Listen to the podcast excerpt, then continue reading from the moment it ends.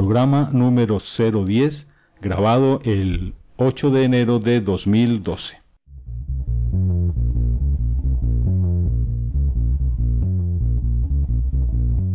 Temas de informática popular. Podcast producido por Gustavo y Daniel Santiago Montoya.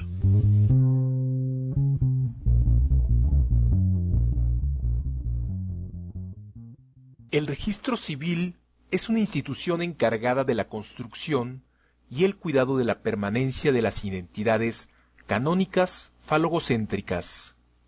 Es un aparato tecnológico para el control, inconsciente, del yo ego, la identidad que trabaja y procrea, la identidad de la servidumbre voluntaria al sexo, el dinero y el espectáculo.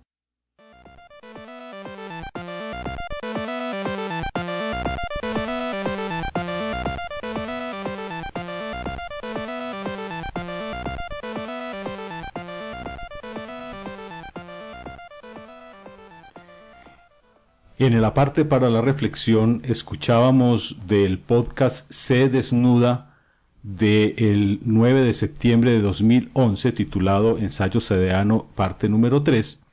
En el minuto 5.42 un clip sobre el registro civil.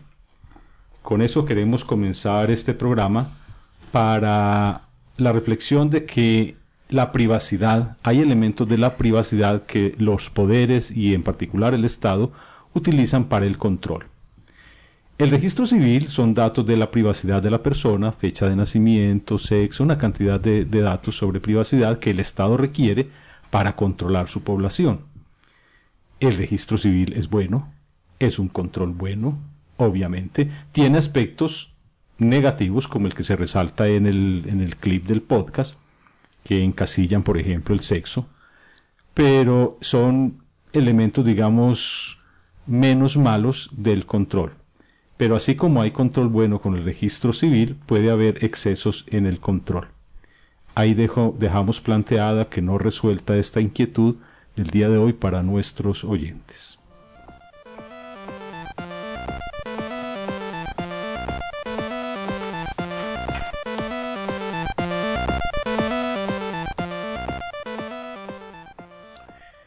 Este es nuestro programa 010. Presentamos un saludo a todos nuestros fieles oyentes, o a los pocos que quedan fieles. Presentamos un saludo al copodcaster. Hola Dani. Hola. Presentamos un saludo a nuestros invitados. Hola Mauro. Hola. Hola Juan. ¿Canónicas falogo qué? Falogocéntricos. Sí, ¿qué es ¿Y eso? eso qué quiere ¿Tiene decir? que ver algo con comida? Tiene que ver algo con el falo. Ah, Pues- Sociedades, sociedades machistas que construimos Ah. todo alrededor del falo.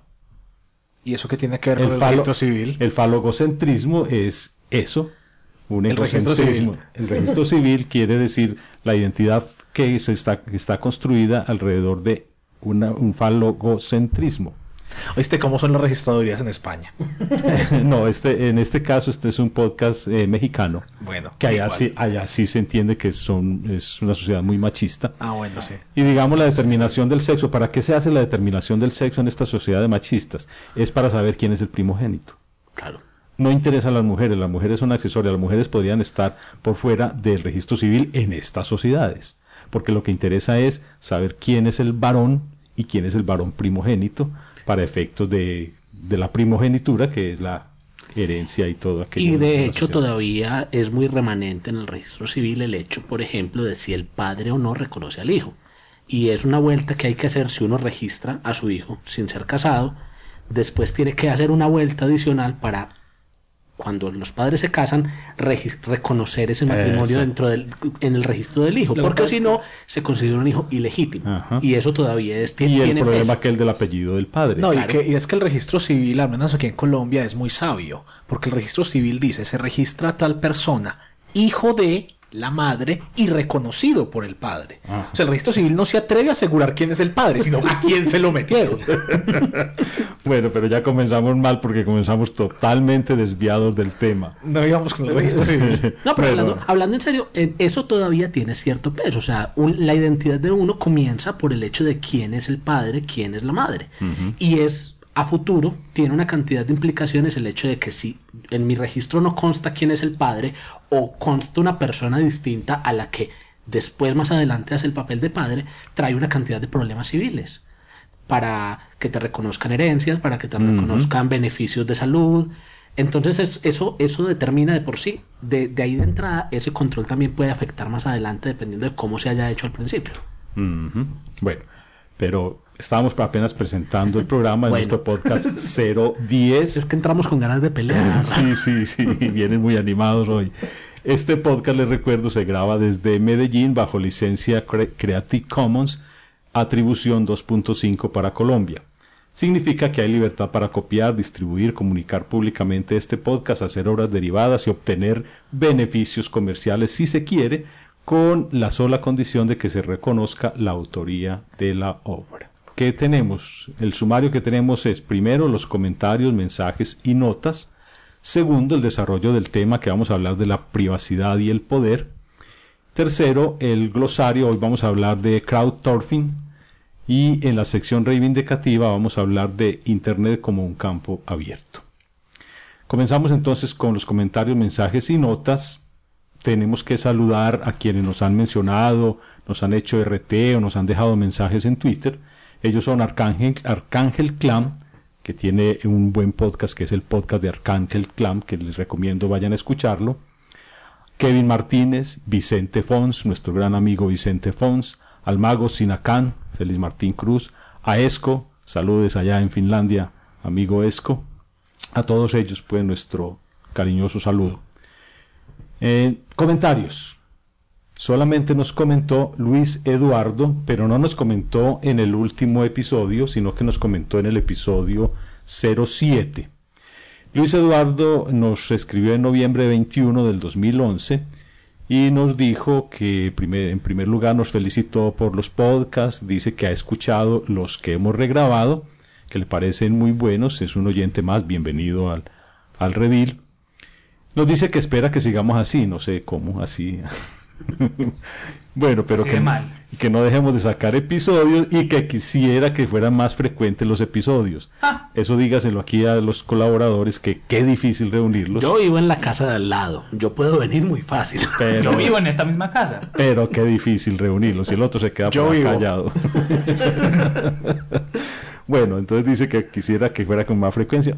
Bueno, vamos a ver. Listo, ahí termina la parte de los mensajes. Ahora sigamos a la parte de los comentarios en el programa anterior. Cero comentarios. Ya vendrán. Ya vendrán, ya vendrán, ya vendrán. Acabamos de pasar. Pero mira qué fácil salimos de esa parte, ¿no? Sí, sí. muy fácil. Qué eficientes. Entonces, como no hay comentarios, yo quiero dejar algunas conclusiones del podcast anterior. Apesto. No, porque, a ver, este, para quienes llegaron tarde, como decía la tira cómica del fantasma, para quienes llegaron tarde. Híjole, sí que eres viejo. bueno, este podcast, el original de este podcast, el programa número 10, fue grabado el 13 de febrero de 2006. Es decir, hace ya casi seis años. Seis años. Hace casi seis años fue grabado el original. Estamos regrabando todos los episodios, habíamos grabado hasta el 57, esto lo hemos repetido muchas veces. Sí, ya pero para los que debe saber. Pero para los que llegaron tarde. Pues el, que el que apenas está empezando nueva hora no escuchó al de hace años, entonces esto, esto es novedad. Esto es nuevo. Bueno, ese, eh, en esos programas anteriores, en el 09 y 010, hablábamos de la privacidad.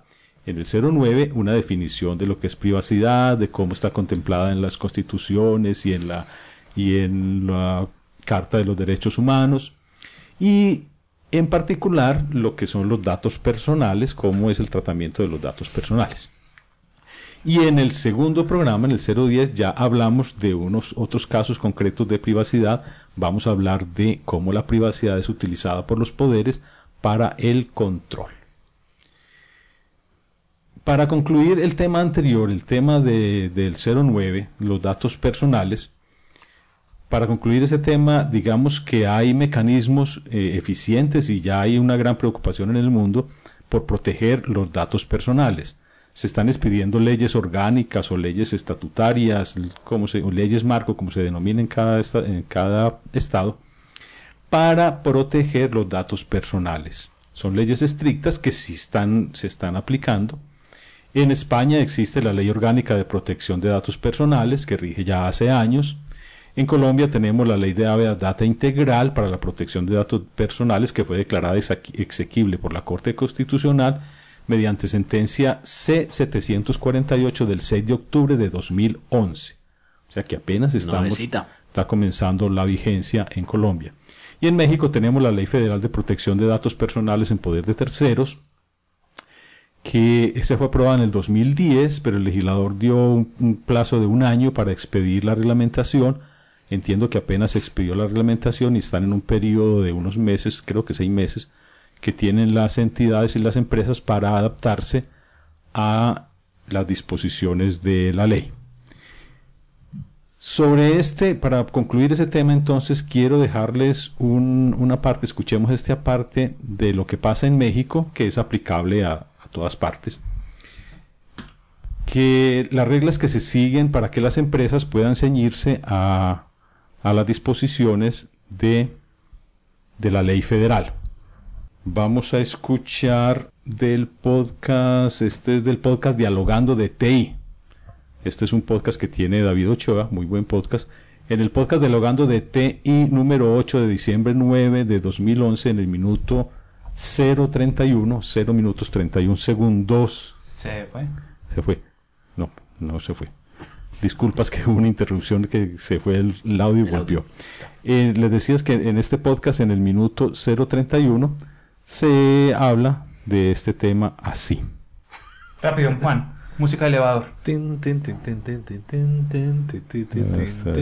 Elevador, dije.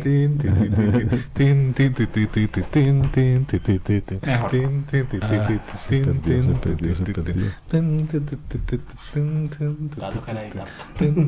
Este sí va a tocar editarlo porque ya está muy largo.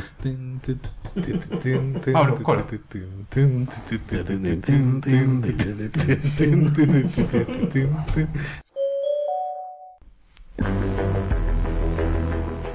¿Qué debemos solicitarle a nuestros proveedores derivado de la Ley Federal de Protección de Datos Personales?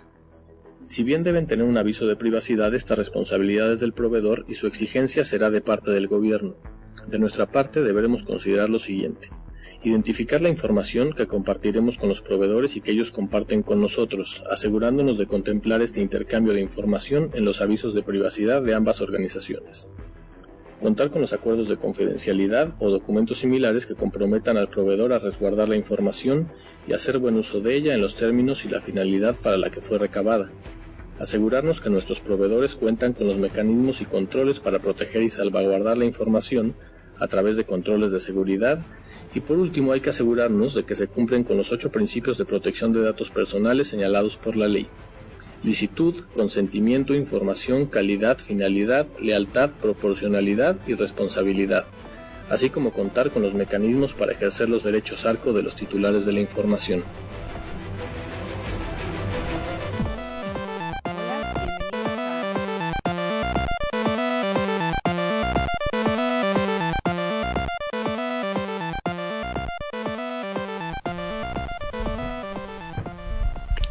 Ahí concluye entonces el tema del podcast 09. Ahora entramos al tema del podcast 010. El poder y la privacidad. El poder para ejercer su poder, para mantener su poder, para perpetuarse, necesita controlar. Uno de los controles es a través de la privacidad. Ya vimos que hay controles buenos y hay controles malos. Un control bueno sería el registro civil. ¿Qué opinan ustedes de los controles por parte del poder o del Estado a través de la privacidad. Bueno, en cierta medida eso es necesario porque hay ciertas, ciertos detalles, ciertos datos que podrían considerarse privados, pero que son necesarios para ciertas tareas, por decir algo. Mm, desde mi experiencia en el sector salud, uno reporta al Ministerio de Salud una cantidad de datos estadísticos que van con nombres propios, con identificaciones, con edades, con sexo, porque son necesarios para para censos de población, porque son necesarios para planes de, para planificación de, prevención epidemiológica, de vacunación.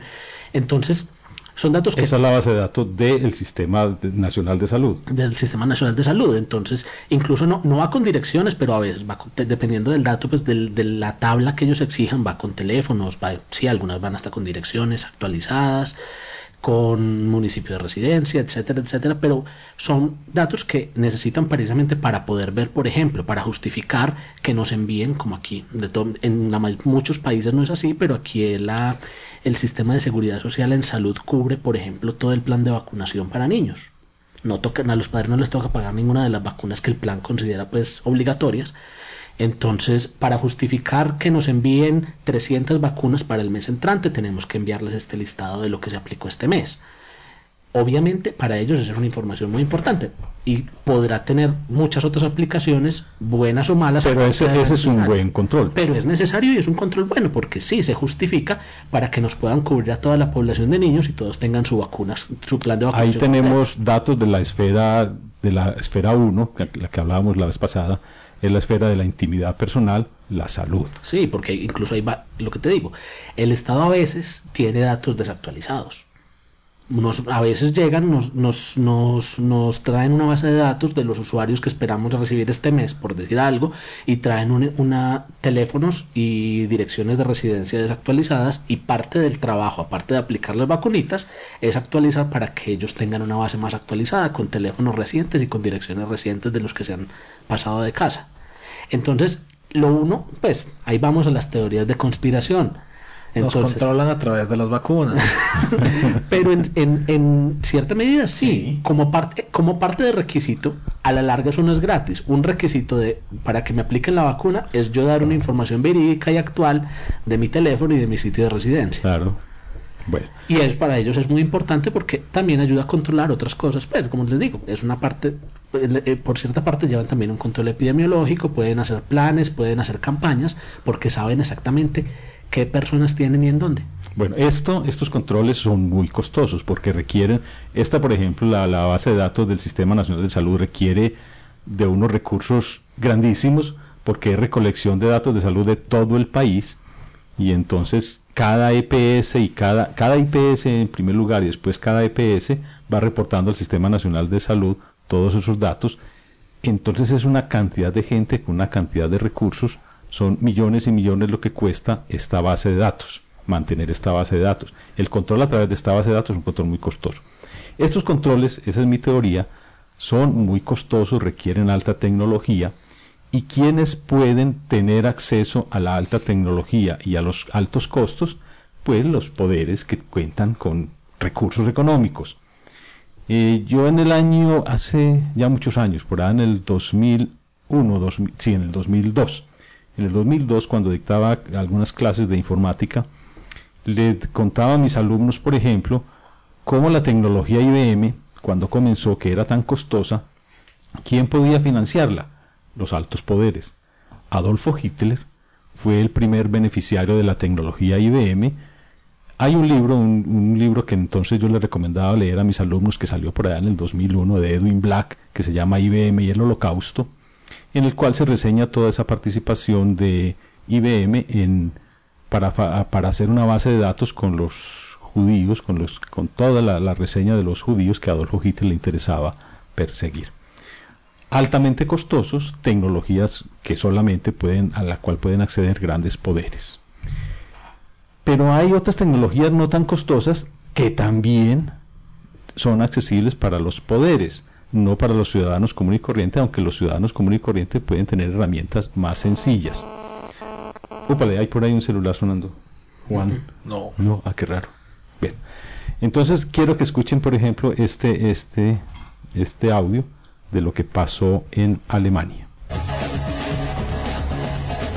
Y vamos con la encuesta de esta semana. Menuda la que se ha liado en Alemania, pero menuda la que se ha liado, porque resulta, resulta que el Chaos Computer Club, bueno, un, grupo de, de, hackers, pues han, han, han descubierto que había un troyano, un troyano creado por el gobierno alemán, ¿no? Y que, servía pues para, para investigar, eh, eh, almacenaba todo lo que se tecleaba en el ordenador y luego había abrían una puerta trasera en la conexión a internet para poder eh, sacar toda esa información y centralizarla en algún sitio, pues claro, menudo escándalo, ¿no? Cuando ha salido esta noticia, lo habitual hubiera sido que el gobierno o alguna persona relacionada con este servicio pues hubiera dicho, no, eso es falso, tal, ¿no? Pero es que nos ha sorprendido a todos, porque el gobierno ha dicho, sí, es cierto. Entonces ya todo el mundo se ha quedado, ah, ¿Cómo? ¿Que es cierto? ¿Que, que hay un troyano que nos está espiando y nos lo reconoces y tal. Sí, es que esto fue el año 2008 porque había que investigar a uno, a uno malo malote y que claro, pues dijimos, pues mira, qué mejor que un troyano y nos enteramos ahora, muy bien. Y porque alguien lo ha encontrado, vamos, porque si no aquí nadie suelta prenda, ¿eh? O sea que ha sido todo un, un, poco así, ¿no? Una sensación de inseguridad, por lo menos en, en los internautas alemanes que, que han dicho, pero ¿cómo puede ser posible que, que, que, haya un troyano, que no es que esté creado por un hacker ni por un pirata, no, no, por el propio gobierno. El propio gobierno lo ha creado y, bueno, pues las, las, el, el, los objetivos dicen que era para, para motivos de seguridad y que está autorizado por un juez, que cuentan con todo el visto bueno legal, pero claro, pues desde luego ha sorprendido muchísimo. Así que te lo preguntamos, ¿crees que podría estar circulando un troyano como este, uno como el creado por el gobierno alemán, en, tu país? ¿Crees que podría haber algo así en tu país, sea el, país que sea, ¿no? ¿Crees que, que podría existir algo que haya soltado el gobierno para, no sé, pues para investigar o vete a saber para qué, ¿no? Sí, podría ser posible, no, no lo creo y por último, no lo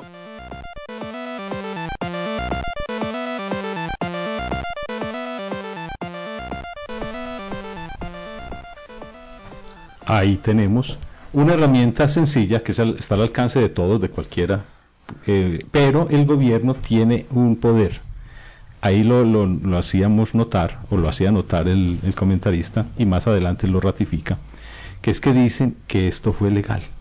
Claro, el poder, el gobierno alemán tiene todas las herramientas para hacer aparecer como legal estas intrusiones entonces tienen, dice que tenían una orden de un juez, que tienen, en fin, tienen los medios de comunicación, tienen todos los elementos para darle ropaje de legalidad a este tipo de cosas que no es tan legal. ¿Un juez sí tiene el poder así para violar la privacidad de tanta gente? ¿Quién? Un juez, pues, si es posible. Un juez, ya lo hemos dicho aquí varias veces, los jueces sí pueden levantar sí, pero una derechos, restringir derechos, pero en cada caso. Por eso no se puede no así se puede generar montón. Es decir, Tendría que ser caso vas- tras Sí. caso, tras caso, tras caso, tras caso, pues, Eso. por cada uno de los de la Por cada población. ciudadano alemán. Está- exacto, a cada ciudadano. Si hay, se sospecha de que un ciudadano está haciendo tráfico de drogas, por ejemplo, la fiscalía tiene que ir donde el juez en Colombia sería solicitar una audiencia de control, una audiencia, no, perdón, una audiencia privada, porque eso no se hace en audiencia pública, se solicita una audiencia privada ante el juez de control de garantías. La fiscalía le presenta a ese juez los elementos que tiene para o la evidencia que tiene de que una persona está haciendo tráfico de drogas y que ese tráfico lo está haciendo, los contactos lo está haciendo a través de un teléfono. Entonces, con esos elementos que le presenta la fiscalía, el juez en esa audiencia privada, a la cual no tiene acceso nadie ni se da copia a nadie, autoriza la interceptación de ese teléfono, es la pregunta de Daniel, ese teléfono en particular. Un juez podría utilizar en una sola audiencia un- todo un lote de teléfonos, pero cada caso está discriminado de quién es el teléfono, es decir, uno por uno. Pero no el juez no puede impartir una orden general, controles de todos los teléfonos de Colombia, controles de todos los teléfonos de y Alemania. no se puede, digamos, impartir para todas las actividades de cierto individuo. No. El Tiene juez que ser específicas. específica. No puede decir vamos a controlar toda la privacidad de Pues vamos a tal". vigilarlo completamente meses, pues no. No. Las autoridades policivas, sí, hay un autor- las autoridades policivas pueden hacer eso, pueden hacer inteligencia y pueden hacer vigilancia general. Entonces pueden hacerle seguimiento a una persona, pero cada que ya necesiten intervenir una parte de su privacidad, tienen que ir donde el juez. Intervéngame el teléfono, registremos su casa, registremos su correspondencia, ¿La basura La basura, La no, basura la es basura pública, eso, eso es público porque es un desecho que tú tiras. Está en espacio público y, y ya no es tuyo, tú lo desechaste. Sí. O sea, la policía puede hacer el mismo seguimiento que uno puede hacer como un ciudadano privado. Correcto. Pero ya si requiere alguna intervención de privacidad de- en el derecho, ya tiene que ir con la orden de un juez. El problema es que mucha gente piensa que lo que haga el gobierno es legal. Ajá. O sea, mucha, gente, siempre. mucha gente tiene esa idea de que si lo hace el gobierno está bien y que ellos lo pueden justificar como Lo que yo te decía, el, el gobierno que- alemán dice que está que es legal el troyano que ellos tenían y la Pero gente no. piensa que eso es correcto, no, es así. Y Y, no- lo que dice Daniel es correcto. El juez, lo que dicen en Alemania que tenía autorización de un juez no es o no puede ser cierto, porque un juez no puede hacer una autorización en abstracto. O sí puede, pero no es legal. Y por, y, y por ende, de ahí que también, por ejemplo, en el país está lo de la Corte Constitucional, que un proyecto de ley o incluso una ley que ya ha sido aprobada puede ser puede ser Derogada. derogada Sí, no es- cuando se le considera inconstitucional porque Correcto. viola los derechos fundamentales o bueno porque va en contra de la Constitución pero el problema es que listo tenemos este caso del gobierno alemán y Bueno, son menor, alemanes, pues. en menor escala también desde hace mucho tiempo por decir algo yo recuerdo hace por ahí 10 15 años eh, había eh, empresas las mismas empresas que a veces eh, crean los antivirus sacaban sus propios virus Y Sí, precisamente de esa manera con- para controlar o para incluso a veces como forma de promoción pues como para, para promover y para vender su, su antivirus Para pues que no compraran la competencia, sino a ellos que pueden detener Que- su propio antivirus, que, que su ya- propio virus. que detectaban el virus y se descubría después que ellos mismos eran los que lo habían los que Soltado. lo habían soltado pues por ahí en los equipos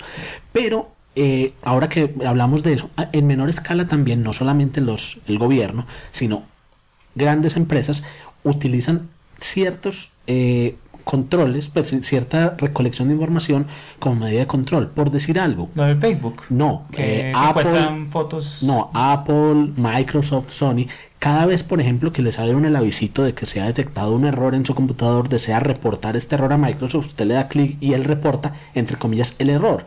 Pero junto con, entre comillas, el error también te- se va tu nombre de usuario, se va La dirección la, IP. la dirección IP, se va el país en el que estás, se va La- si el número de licencia se va- del si, la co- software. si la copia es genuina o no es genuina, Ajá. todo eso se va, todo eso va a parar junto con la información del error. Y eso es muy común, muchos programas hacen eso, muchos sistemas operativos. Claro. Re- y- y, por ejemplo, Android tiene la opción de, de enviar información supuestamente anónima. Muchos programas dice, ayúdenos a mejorar la experiencia del programa. Dele clic aquí si quiere que recojamos toda su Y por ejemplo, Apple también ya, ya ha aceptado, la empresa como tal ha aceptado que ellos hacen mucho control y recopilan mucha información Y han tenido personal. mucho problema. Y han tenido mucho problema por eso, porque están recopilando información personal. Apple Pero lo, hacen de, no- pero lo hacen de forma ilegal o lo hacen. Lo hacen de forma oculta, Ilegal. Ilegal. Porque nunca se lo dicen al usuario, el usuario no lo puede desactivar. ni, ni lo ha aceptado, ni ha, ni ha renunciado a ese derecho a la privacidad. El usuario puede aceptar enviar esa información y hay un, lo que se llama el documento de políticas de privacidad de que hablábamos en el programa anterior. El usuario envía esa información ciñéndose al documento de políticas de privacidad para lo que dice en lo ese leyó, documento. ¿Cierto? Que uno Claro. no lo leyó, No, no, yo, pero yo, se presume que yo lo los leyó. leía, pero después me dieron un flechazo en la rodilla y bueno. Tenías que ir ahí. Eso murió hace más de un, dos semanas. No Eso es importa. una eternidad en tiempo internet. no importa, yo no lo había usado. So, Bueno, ah, un momentico, un momentico. Se me olvidó dar el crédito en el, en el clip anterior, en el que habla del troyano. Este clip pertenece al programa Enredando número 415 del 13 de octubre de 2011 en el minuto 18.50. ¡Wow! Se me estaba olvidando. Estaba la- te niego como hermano. Bueno, ¿en qué va la discusión ahí? No, nada. Entonces, sí, el asunto es que en esos, en ese documento de privacidad dice que pueden hacer las empresas y no con la información. Y uno simplemente dice, sí, envíe, envíe, aceptar, aceptar, que es lo que hace todo el mundo, le da aceptar sin leer. Y entonces ahí es donde uno pierde toda la información. Y eso se supone que es legal, que porque uno le dio a aceptar. Ajá. En este programa, por eso hemos insistido tanto en que tenemos que educarnos los usuarios, saber cuáles son nuestros derechos y qué es lo que estamos haciendo. A ver, les propongo otro, otro caso. Decíamos que hay elementos puntuales, como el registro, como estos troyanos, como los virus. eh, Hay unos elementos que se hacen a individuos, se controla individuos. Pero la forma más eficiente de controlar es controlar redes porque en las redes están pegados todos los individuos o los sectores de individuos y ese sí es un control más eficiente. Y cuando hablo de redes no me estoy refiriendo a computadores, cualquier tipo de redes. Hay redes que no, so- no necesitan computadores, hay redes sociales que no necesitan computadores. La gente cree que redes sociales es siempre con internet, no. Hay redes sociales sin internet. Le- ¿Cuál, cuál decía Juan? Atarrayas y ese tipo de- No, redes, por ejemplo, red telefónica, la red, la red de bibliotecas de un país, la red de salud de que nos hablaba Mauro hace poco, el CISBEN, por ejemplo, que es una red que se utiliza en Colombia para, para dar subsidios, eh, la red de una red de usuarios, por ejemplo, de, de energía eléctrica, la red de bandas. todo, la red hotelera, por ejemplo, es una red que es muy controlada. Uno en, en cada hotel la que entra lo controlan quién entró, Le para dónde no, y va, le se piden queda. toda la información, o sea, le, le- no es como, bueno, ¿qué pasó aquí? Sí, O sea, Sí, le piden más en un hotel que para hacer- afiliarse al sistema de salud o, Sí. para, o para sacar un crédito en un Es banco. impresionante, le piden eh, que, que en qué trabaja, que cuando se graduó, parece, parece que le estuvieran haciendo y se preguntas llena- no, para el y correo. se llena una ficha, ¿sabe para quién? Para el DAS. El DAS de Colombia que ya... Departamento que ya- Administrativo de Seguridad. que es como el que FBI, tal cual el. FBI hace interceptaciones ilegales a los ciudadanos. Ajá. Bueno, entonces la ya forma... desbandó. Sí, Ah. sí. Está, en- ¿Y está quién lo va a reemplazar? Es la pregunta. el, al, al DAS. A ver, lo que pasa es que el DAS era un departamento adscrito a la presidencia de la República, era la policía secreta del presidente de la República. Dependía directamente del presidente. Pero él no tuvo nada que ver. No, no, no, no. Lo que pasa es que o uno es o muy inepto o es un solemne... No, no, no, mejor no. Deje no. así. Dejemos así. Deje así que después nos interceptan. la, la poli- la policía que depende, esa policía del DAS pertene- dependía directamente del presidente de la República. Recibía las órdenes directamente del presidente, una policía secreta para hacer investigaciones, labores de inteligencia, etcétera, que le interesan a la presidencia de la República.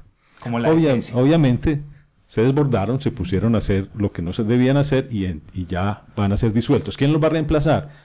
Pasaron a la fiscalía mucha parte pasa a la fiscalía, a otras entidades, otras, otras entidades del gobierno toman las funciones que tenía ese, esa entidad y entonces ya pasan a la policía, a la fiscalía, El a otros lavadero. organismos. ay, ay, ay. El lavadero es un programa de esos como los programas del corazón en España, donde hay chismes y eso para nuestros oyentes. Cumple la misma función social. Del DAS, sí. sí, es fundamentalmente lo mismo. Bueno, entonces les decía que controlar las redes es más eficiente si se va a hacer control por parte de los poderes. La, controlar redes es mucho más eficiente que controlar personas individualmente. En es- ya hablamos de lo de España, lo del teléfono celular, por ejemplo.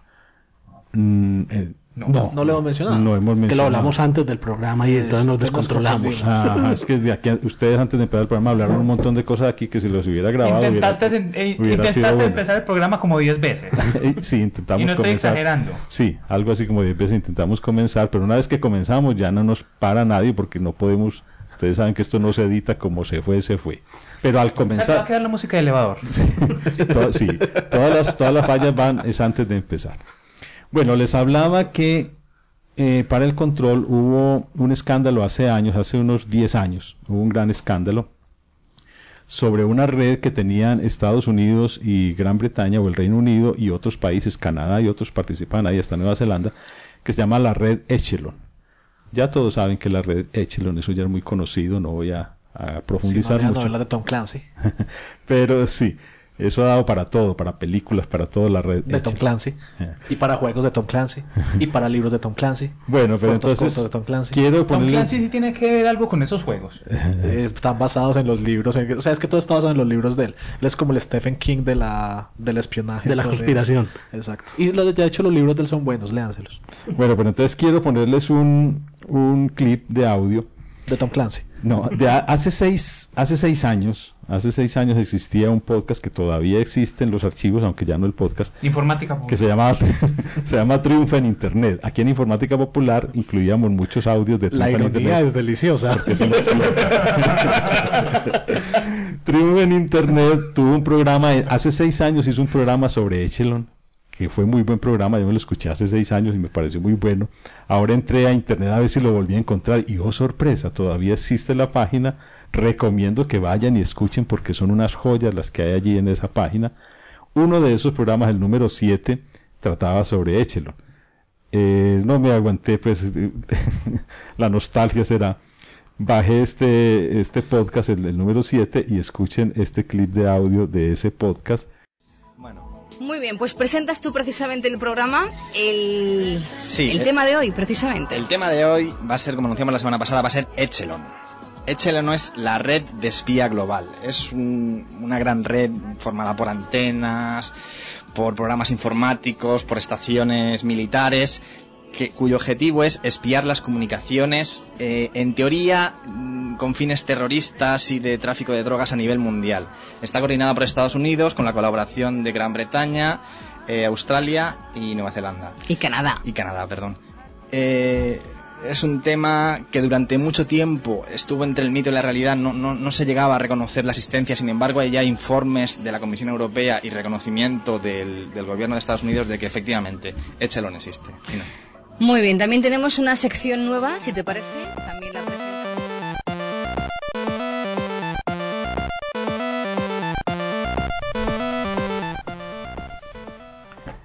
Escuchábamos el podcast Triunfa en Internet número 7.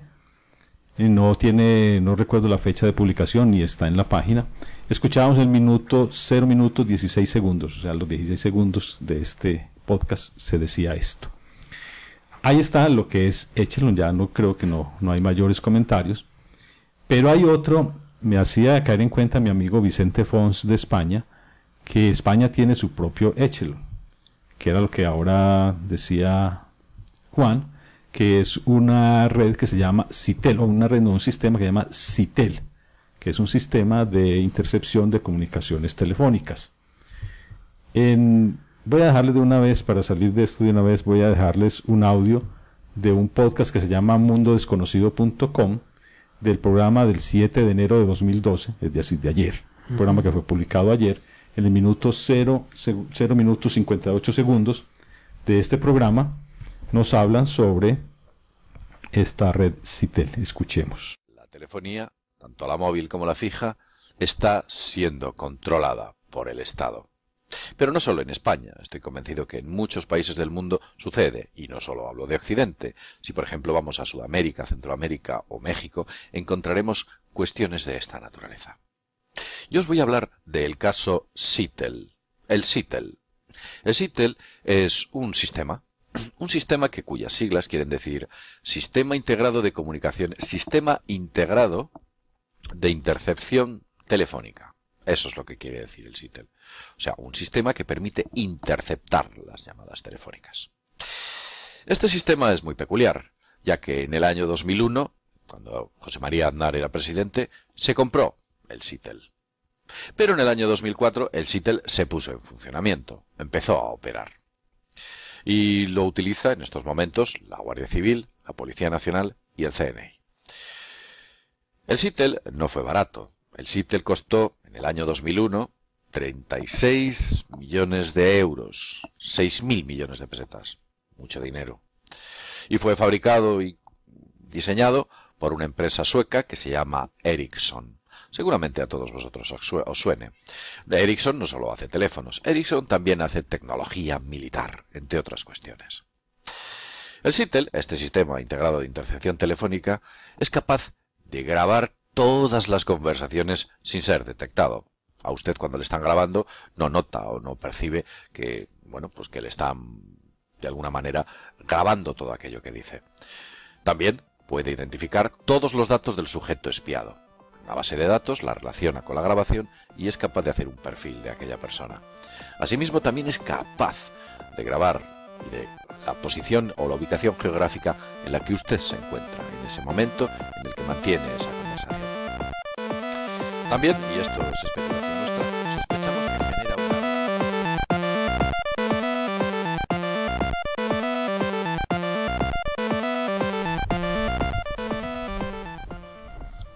Ahí les dejo de muestra ese par de joyitas. Ahora sí, comentarios Eh, sobre la gran De oreja. pronto me siento menos orgulloso de mi nuevo teléfono. Sí. Es un Ericsson. Pero dime, estos No, programas... pero, pero tiene la bendición de Sony. Peor. A ver. O sea, conspiratorio e inseguro. No, Mm. friegue. no, pero hay un problema ahora que mencioné. Pero no, no, una cosita. Estas redes, estas, eh, pues, graban constantemente todo lo que se está diciendo o simplemente ellos deciden cuándo intervenir. cosa? Constantemente. Todo, Todo. todo. Todo. Si es que los 36 millones de euros pro disco duro. Es que- y ahí hay uno de los problemas graves. Y es que hasta qué punto un gobierno puede garantizar o no la seguridad de esos datos. Dejemos a un lado el hecho de la conspiración de si es legal o es ilegal, pero después de que ya tienen los datos, ¿cómo los pueden proteger? Porque Viene un hacker cualquiera. El problema es ese. El problema es que un ejército de ingenieros y de abogados asalariados trabajando ocho horas al día son absolutamente nada contra 10.000 hackers desocupados en Internet que lo hacen simplemente por el gusto de poderlo hacer y, y, posiblemente después de vender, vender esos datos cuando los hackean. En México pasó el año pasado. El año pasado intentaron en México hacer una base nacional única con el registro de todos los teléfonos celulares, los teléfonos móviles. Sí. Eso. Eh, obligaron, recuerden que en, un programa de aquí de Informática Popular hicimos alusión a ese tema. Que lo hicieron como parte del sistema de seguridad para evitar que, que las mafias locales ah. utilizaran los seguros, los teléfonos. Eso también, lo quieren hacer aquí en Lo están haciendo en este momento. En este momento en, en, Colombia también van a, van a implementar un sistema en el que se hay presume, que hay que registrarlos. Se presume que en el momento todo el que tenga un teléfono lo tiene legal, pero a futuro el que no lo tenga registrado desde ya se va a asumir que el teléfono es ilegal, supuestamente para impedir la venta de teléfonos robados y todo eso. Y el que tenga un teléfono inactivo tiene que registrarlo. Así lo, lo estoy usando. Yo tengo que, el, el, que yo utilizo en este momento no importa. No, tú tienes que registrarlo porque tú no, no lo utilizas como teléfono. Ah, bueno. Como tú no lo utilizas como teléfono, tienes que registrarlo porque está inactivo. Pero el este resto de funciones me siguen ahí. Ah, Pero si hace una llamada con él no queda registrado, ¿cómo es la cosa?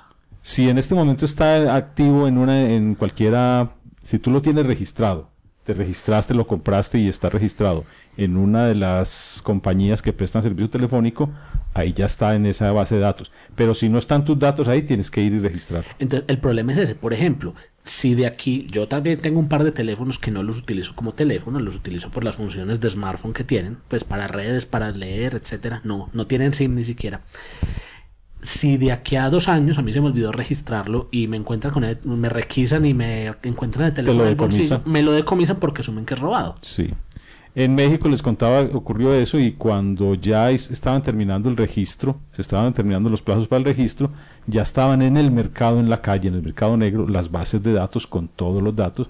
Cualquiera por muy poco precio, por muy pocos pesos mexicanos, podía adquirir toda la base de datos con los datos de todos los teléfonos celulares de México. Horrible eso. Y ese es el problema, que muchas veces estas bases de datos, lo que estamos hablando ahora, del Censo Nacional, las del Ministerio de Protección Social, Ministerio de Salud pues de acá de Colombia, las que contribuimos a llenar con las vacunaciones, con las con los hoteles, con todo eso, el problema es quién tiene acceso a ellas. Digamos que el gobierno las tendrá muy seguras. Asumamos eso. Tengo, asumamos la buena fe del gobierno. Pero ¿qué pasa? Una empresa privada de salud consulta esas bases de datos, toma datos de esas bases de datos después de mucho, de mucho papeleo para poder acceder a esas bases de datos. Y si esta empresa privada no toma las medidas suficientes de seguridad, hasta ahí llegó la seguridad de la base de datos. Porque entonces esos datos van a estar volando. El gobierno los protegió, pero este subordinado que tuvo acceso a la base no los protegió. Y ahí tenemos un problema muy grave. O a la clave de acceso le puso password. Porque pasa. Pero bueno, ese, ese es un problema eh, menor, digámoslo así, que no es menor, pero es un problema menor frente al problema mayor que es el control por parte del gobierno o por parte del poder de todo lo que hacemos, cómo controlan todas nuestras conversaciones ya no porque hubo una fuga en la base de datos, sino porque intencionalmente lo que pasa en España, lo que pasa con la red de hecho, lo que pasa en todas partes. Esto pasa en todos los países, todos los países tienen tecnología para escuchar los teléfonos. ¿El qué? Alan Moore nos lo advirtió en ah, Vendetta. no, no, le hicieron caso. Y de hecho ya los, los ingleses tienen experiencia en esto. Los ingleses se mantienen vigilados. En Inglaterra hay cámaras en cámaras todas partes. Por todas partes en todos los postes, con mayor cantidad de, circuitos cerrados de televisión en relación a la cantidad de población. pero eso no es bueno, digo. Pero es que la, cuestión criminalidad. no, pero es que la cuestión es que la cuestión es que la gente de pronto que no está enterada de este asunto piensa que por ejemplo la la imagen que presentaba Before Vendetta eh, es exagerada. Es exagerada y, no, Inglaterra es así. En Inglaterra el gobierno espía todo. Lo que haces en la calle, lo que hablas, tiene cámaras y micrófonos por todas partes en las calles. Y no son circuitos privados de, de seguridad de este edificio, no, eso es del gobierno, que está vigilando a todos los, los ciudadanos. No es exageración. Ese ya es el otro asunto de las cámaras de vigilancia. Hay cámaras de vigilancia por todas partes no, lo que dice Mauro, no solamente las cámaras oficiales del gobierno, sino cámaras de, cualquier entidad privada, de una urbanización, para controlar quién entra y quién sale de la urbanización, tiene sus cámaras. Un parqueadero de, de un centro comercial para saber qué vehículos entran y salen, tienen sus cámaras. Todo el mundo tiene cámaras ya instaladas en todas partes, además de las que tiene el gobierno para múltiples propósitos, para hacer el seguimiento de las infracciones de tránsito, para eh, mirar la gente que circula en un sector, para mirar si hay delitos que se están cometiendo asaltos o delitos en una parte, todo eso lo hace el gobierno y lo hacen también las entidades privadas. Tenemos cámaras por todas partes. ¿Qué opinan ustedes de la vigilancia por cámaras? ¿Qué se hace con esa vigilancia? Es que ese es el problema. El problema es, y lo que decía Daniel ahora, es el hecho de que está registrando absolutamente todo en todo momento, no necesariamente porque haya una actividad sospechosa, no necesariamente porque haya una orden de un juez de por medio de vigilar un sector o de vigilar una persona. Y lo grave es precisamente que esta información no es únicamente de las entidades públicas, sino también de las entidades privadas. Entonces, hasta ese punto, o sea, no tenemos forma de controlar qué hace una empresa privada con esa información, qué hace un centro comercial después de que me grabó a mí en mi carro, si de pronto otra persona puede tener acceso a mi placa, puede tener acceso a mi modelo de carro, puede, eh, eh porque se han dado casos de gente que delincuentes que tienen a sus, a sus cómplices en las cajas de, de, registro de los, de los supermercados o en los puestos de vigilancia de los centros comerciales o a la salida de los bancos e informan de tal persona, tal placa va saliendo con tanta plata guardada en una maleta para ir y, robar lo que acaban de sacar del banco o ir a o ir a seguirlos hasta la casa y saber dónde es que viven. Eso es un problema y no podemos controlarlo porque supuestamente eso es privado y se va a hacer una investigación interna, pero ellos no tienen la obligación de publicar esa información ni qué están haciendo con ella. Bueno, esta vigilancia a través de cámaras es, es muy socorrida, se utiliza mucho por parte de los gobiernos totalitarios. Los gobiernos que más quieren controlar, los gobiernos que más necesitan controlar, son los que más utilizan estos mecanismos, aunque también Inglaterra lo hace, como reseñaba Mauro. Yo quiero, por ejemplo, escuchar esta parte de un podcast, del podcast de David Ochoa de Dialogando sobre TI, que nos hace referencia a ese problema de las cámaras. Escuchemos. La cantidad que, me encontré. Pero bueno, eh, platicándoles un poco de, esto de, la información en China, lo primero que, que noté llegando allá es que hay cámaras por todos lados. Muchísimas, muchísimas cámaras. No vi en el baño, pero no, no dudo que estén escondidas. O sea, es el Big Brother de de veras. De, verdad, si, si creían que en Inglaterra eh, los ingleses eh, estaban soñando o exagerando, váyanse a China y van a ver que hay muchísimas cámaras por todos lados. Hay, hay, y, obviamente esto incluye tecnologías de, del tipo de, de, monitoreo. Por ejemplo, hay cámaras que pueden detectar cuántas personas pasan por cierto, por cierta zona. Si, si doblan hacia un lado, no pasa nada. Si doblan hacia el otro, se activa una alarma. Eh, las cámaras que van reconociendo los, los rostros y, van siguiendo a, cada persona individualmente. Y esto es solamente como, como quizás la punta, la punta del, del iceberg. Algo que, que noté también es que hay acceso a Internet, es verdad, pero está restringido. De entrada, si ustedes quieren acceder a redes sociales, no hay acceso. No hay Twitter, no hay Facebook, no hay YouTube. No, la versión de Google a mí me mandaba a la de Hong Kong, que es otro boleto, y ahorita hablamos de eso. No hay eh, acceso a, por ejemplo, a, a WordPress.com, que es de blogs, ¿no? Y un montón de, lugares están, están bloqueados. Si tienen su propia red social interna, nacional y la usan mucho los jóvenes, según me platicaron. Pero por ejemplo, si quiero acceder a internet yo como visitante o, como cualquier persona, estoy en un, eh, no sé, en un McDonald's. Si quieres, hay una zona donde te regalan, no sé, 30 minutos de, internet, pero para tener acceso tienes que mm, poner tu número de celular. Mm. Y en ese número de celular te mandan un SMS y eh, pues o sea no puede ser anónimo no hay no, no no no. En el aeropuerto para los visitantes si quieres tener acceso a internet tienes que buscar un módulo e ir a dar tu número de paso tienes que enseñar tu pasaporte para que te permitan el acceso ¿no? entonces ahí es donde empieza la cosa a ponerse color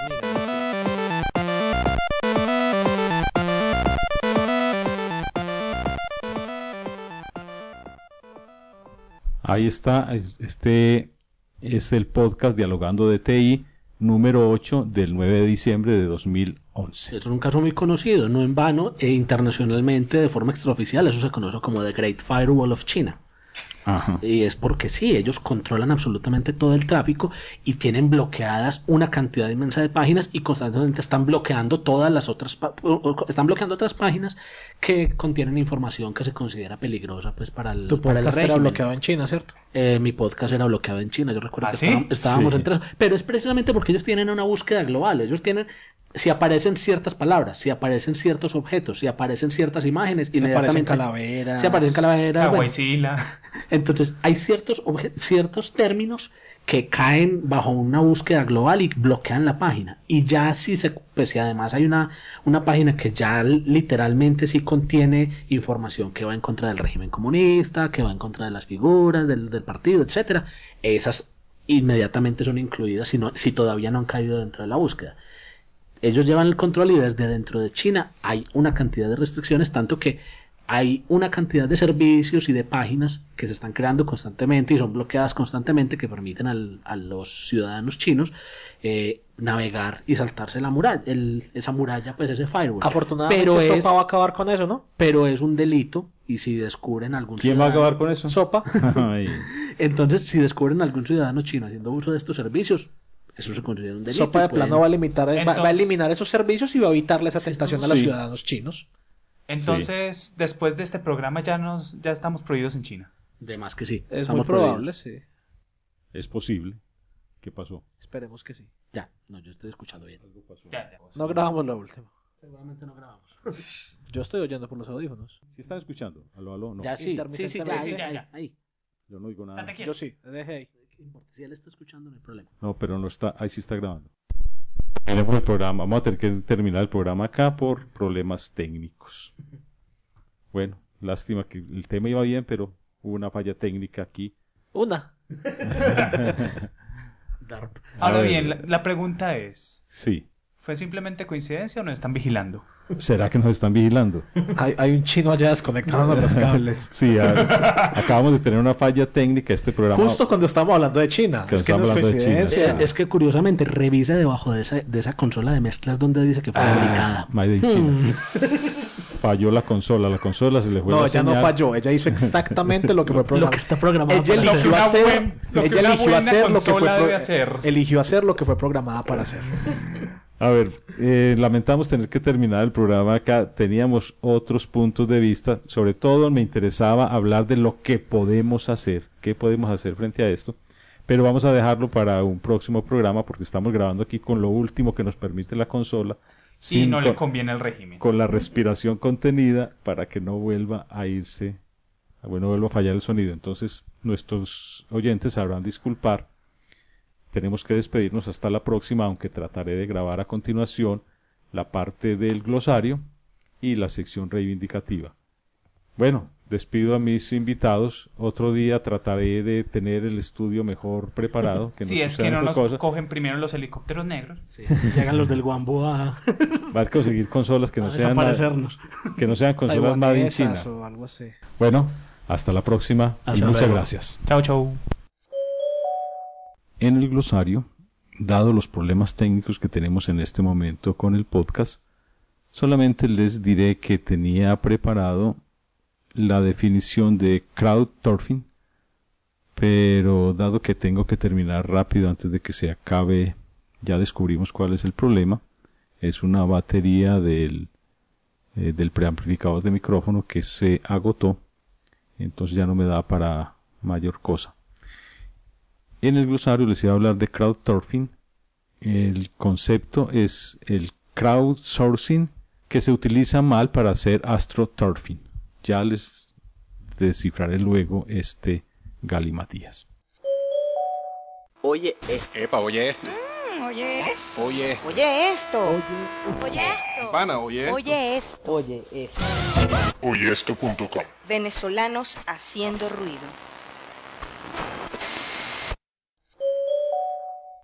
Por último, en la sección reivindicativa voy a dejarlos con un audio del podcast de Karma Peiro Ladridos al Amo número 41, en el cual se nos habla de Internet como un campo abierto. Escuchamos el minuto 34-29 de este podcast. Con eso nos dejamos hasta la próxima. Muchas gracias.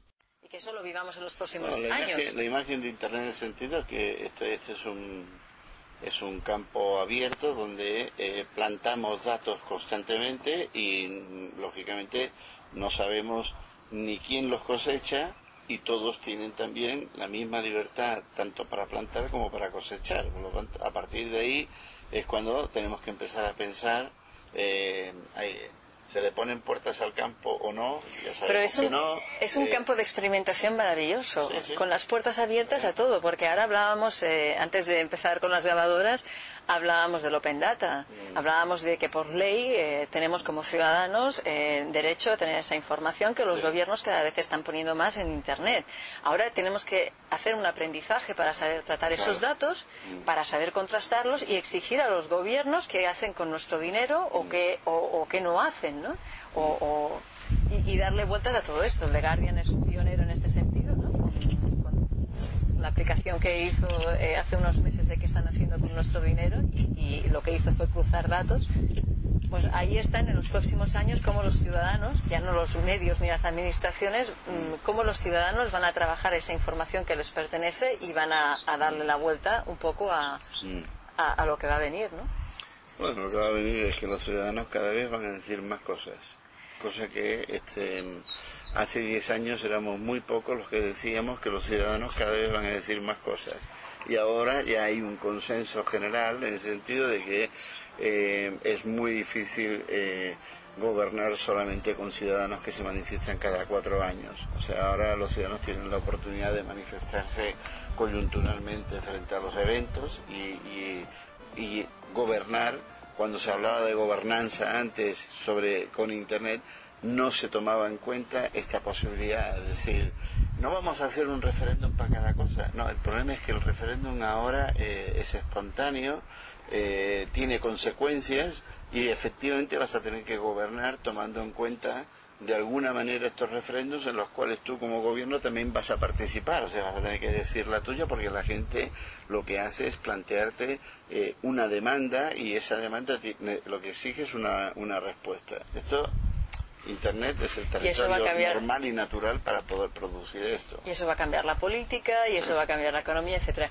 Pero digo yo, cuando los ciudadanos hablen cada vez más, nosotros vamos a tener que seguir haciendo podcasts. Espero que no. Espero que,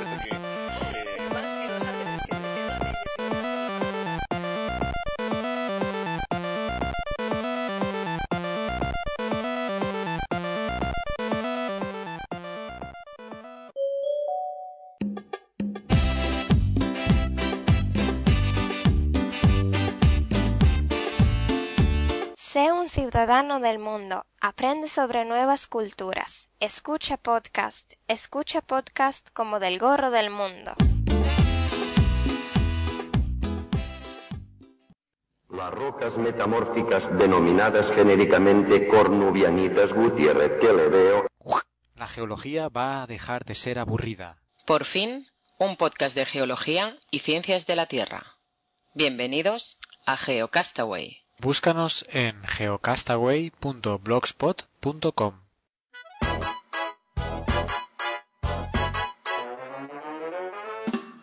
Mamá, quiero ser podcaster.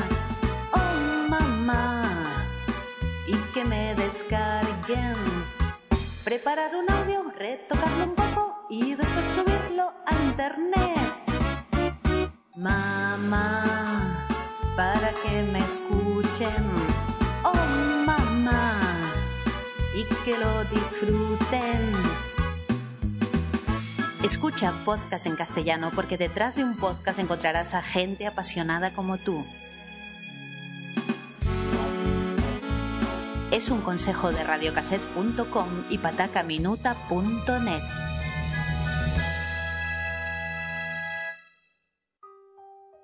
Si tienes un móvil o cualquier otro dispositivo con Android, estás de enhorabuena, porque ahora puedes escuchar Radio Podcastellano con él gracias a la aplicación Sia Live. Si necesitas más información, visita nuestra web radio.podcastellano.org o ponte en contacto con nosotros en el email radiopodcastellano.gmail.com o en nuestra cuenta de Twitter radio barra baja podcast. La radio del podcasting en español se llama Radio Podcastellano.